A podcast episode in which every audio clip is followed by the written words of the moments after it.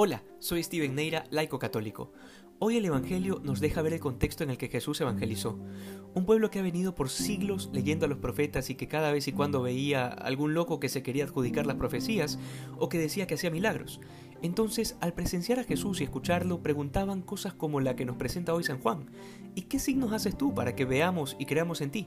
Que es más o menos como, bueno, ¿y tú qué ofreces? De hecho, le ponen a Moisés como ejemplo, diciéndole que los israelitas anteriores a ellos habían comido el maná que cayó del cielo. Y creo que muchas veces hay quienes se ponen en esta postura ante Jesús, sobre todo quienes durante su vida han prestado oídos a todo lo que han podido sobre todas las doctrinas religiosas, de manera que tienen un caos en su cabeza. Les da lo mismo Buda, Mahoma, Jesús o Shiva. Y esto porque no, han, no han sabido ser críticos en la evidencia histórica y en la coherencia interna de cada doctrina.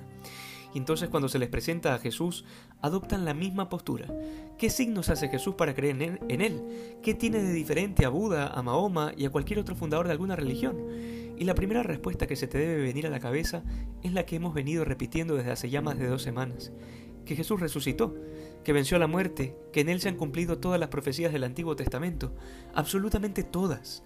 Pero al Señor el Señor les explica este acontecimiento que han citado los que le escuchaban, y dice que no es Moisés quien les dio ese pan que cayó del cielo, sino mi Padre, dice el Señor.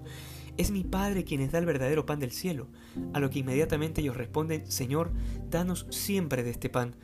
Jesús les dice con una afirmación que tiene todo el sabor de la Eucaristía, yo soy el pan que ha bajado del cielo, porque en el fondo lo que había ocurrido en tiempos de Moisés era tan solo una sombra, un aviso de lo que habría de venir. Y esto te permite ver una verdad que no nos va a alcanzar la vida para poder profundizarla, pero que te puede dar años de riqueza espiritual.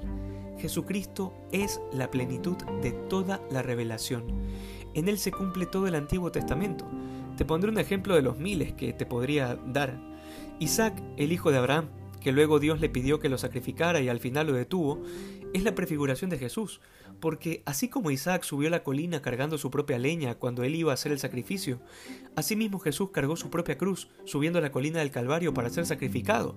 Pero a diferencia del Antiguo Testamento, en donde el sacrificio no se consumó, sino que en su lugar se sacrificó un cordero, esta vez el sacrificio fue total. Dios entregó a su Hijo por ti y todo se consumó. Él es el verdadero Cordero Pascual. A mí me apena mucho cuando hay católicos que tienen complejo de comensal de restaurante, porque les cuesta asumir la verdad de Jesucristo como único Dios y Señor, y entonces comienzan a mezclar un poco de todo, de cada religión, como tomando de un menú de comida aquí y allá. Al final terminan creyendo en todo y en nada. Se hacen flojos en sus posturas y se llenan de respetos humanos diciendo que todas las religiones son verdaderas porque todas llevan al mismo Dios. Pero entonces, si todas llevan al mismo Dios, ¿a qué vino Cristo? ¿Por qué los apóstoles murieron mártires y al final daba lo mismo ser judío que cristiano? En el fondo es la falta de compromiso ante la verdad de Jesús, porque Jesús no quiere pedazos de ti, lo quiere todo. Y hay quienes justifican esto diciendo, sí, pero es que también hay cosas que me aportan otras religiones. Bueno, pero a ver, ¿conoces en verdad toda la riqueza espiritual de 21 siglos de cristianismo?